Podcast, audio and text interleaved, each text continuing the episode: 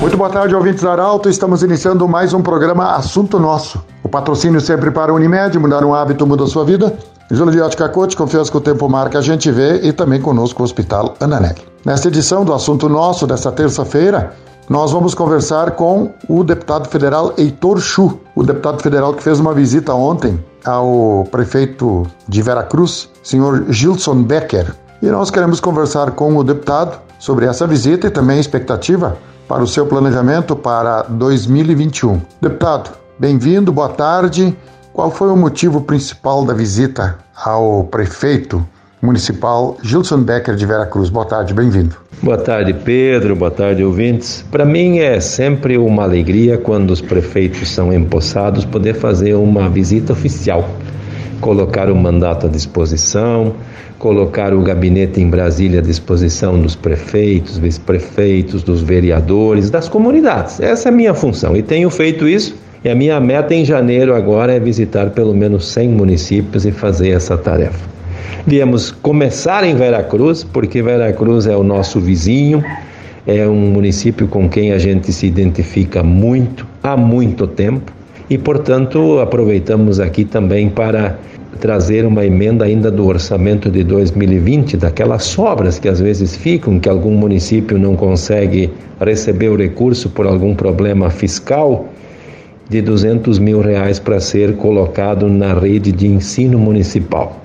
Mas também já para o ano de 2021, o orçamento ainda não está pronto, não foi nem votado pela Câmara, essa é uma tarefa para fevereiro, e não é a primeira vez que acontece. Nós vamos ter também 300 mil reais para o hospital, trocar todo o telhado que precisa e vai ter mais uma outra emenda que nós ainda estamos avaliando se vai ser na agricultura, na infraestrutura, se vai ser maquinário, enfim, mas que com certeza vamos contemplar Veracruz para que o prefeito Gilson, seus secretários e vereadores possam ter maquinário, equipamentos e condições de infraestrutura em boas condições para continuar o trabalho que o prefeito Guido começou. Deputado, você falou do orçamento uh, no Congresso, também tem eleição para a presidência. Esses orçamentos eles passam pela eleição do novo presidente também? A princípio não. A eleição do presidente da Câmara e da mesa diretora, tanto da Câmara como do Senado, são processos muito de disputa interna. O orçamento dialoga muito mais com o governo, que é, na verdade, quem faz a proposta orçamentária, assim como os municípios é, e os estados, é sempre o executivo que faz o orçamento e submete ao crivo da Câmara dos Vereadores nos municípios e na Assembleia no estado, e nós, a nível federal, temos sessão do Congresso para avaliar isso. Por causa da pandemia, Pedro, nós não tivemos orçamento nem CMO, que é a comissão mista do orçamento, que recebe as emendas, que muda o orçamento e toda essa tarefa ficou para fevereiro. Então, o novo presidente da Câmara, que a gente não sabe quem vai ser, nem o novo presidente do Senado, mas que o presidente do Senado também é o presidente do Congresso, certamente já nos primeiros dias de fevereiro vai ter que convocar de forma presencial a comissão mista do orçamento para receber as emendas para finalizar o orçamento, senão o governo não vai conseguir trabalhar. Deputado, como é que você, qual é a expectativa? Nós vivemos se no 4 de janeiro, ou no 5 de janeiro do ano de 2020, a gente estivesse conversando, é, nós não estaríamos talvez falando em pandemia. A gente já tinha algumas notícias no ano passado, nesse período, mas agora, agora a gente sabe que o ano de 2020 foi um ano complicado devido à pandemia. Qual é a sua expectativa para 2021 e qual é o seu grande trabalho, projeto, foco para 2021 como deputado federal representando o Vale do Rio Pardo e o Rio Grande do Sul? Pois é, Pedro, veja que como as coisas mudam em questão de meses, né? Você uhum. falou de 4 de janeiro de 2020, um ano atrás. Ninguém imaginava essa pandemia tão brutal, que ceifasse tantas vidas, que a gente não tivesse vacina, que a gente não sabia o que fazer. Agora já passaram alguns meses e muito já se aprendeu. Agora já tem vacinas, agora o processo certamente vai andar mais rápido e a minha expectativa é de que o que ficou em 2020 deve servir para nós como uma grande lição. e a partir daí nós fazermos coisas diferentes daqui para frente. Ah, não tenho dúvida nenhuma que o 2021 nós vamos começar batinando ainda um pouco. Depois, certamente, o mundo começa a fazer as vacinas. Aqui no Brasil, espero que não demore. Aliás, acho que nós estamos atrasados. O governo se atrapalhou nesse processo. Nós poderíamos ser um país que poderia estar vendendo vacinas para outros países. Nós temos institutos que são de primeira ordem que poderiam fazê-lo. E a minha esperança é de que 2021 as coisas comecem a se encaminhar para a solução da pandemia, se retomar a economia.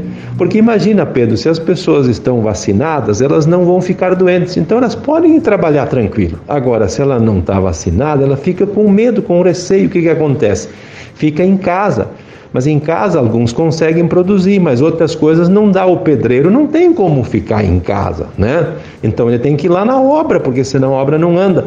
A esperança é de que 2021 as coisas vão começar mais complicadas no, fim, no começo, mas lá para o final nós vamos estar num estágio muito bom e que com a vacina certamente nós vamos ter muita condição de nos recuperar em termos de economia, desenvolvimento econômico e social também.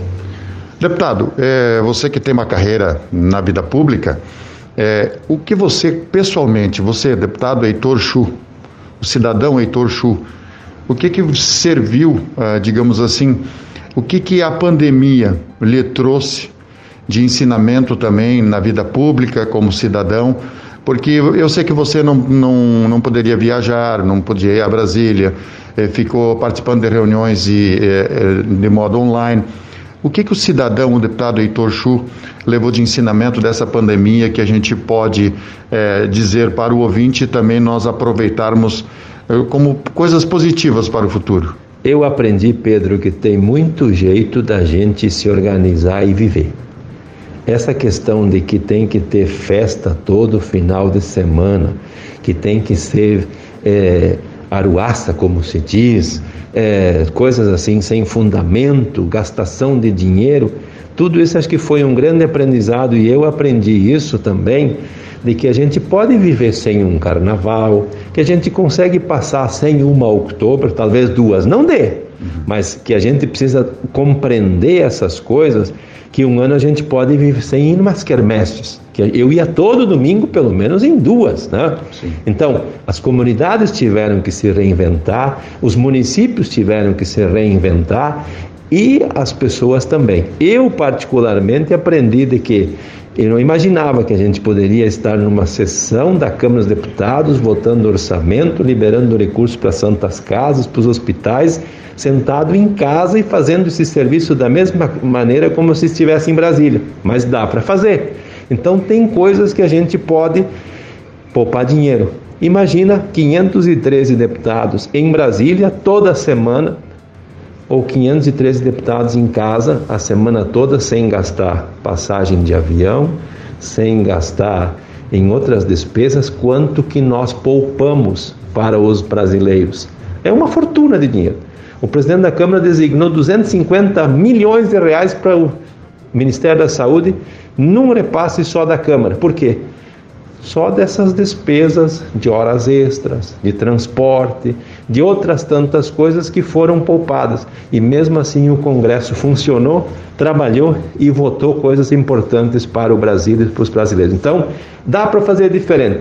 Às vezes a gente se acostuma num jeito só, achando que essa é a única maneira de que as coisas podem ser feitas. Não, eu aprendi que para cada coisa tem solução, desde que a gente tenha vontade, queira aprender e tenha sensibilidade em poder ser um pouco mais flexível e poder mudar as coisas. Obrigado pela visita, deputado Heitor Chu. O assunto nosso volta amanhã às 12 horas e 20 minutos. Grande abraço, até lá. De interesse da comunidade, informação gerando conhecimento, utilidade é prioridade.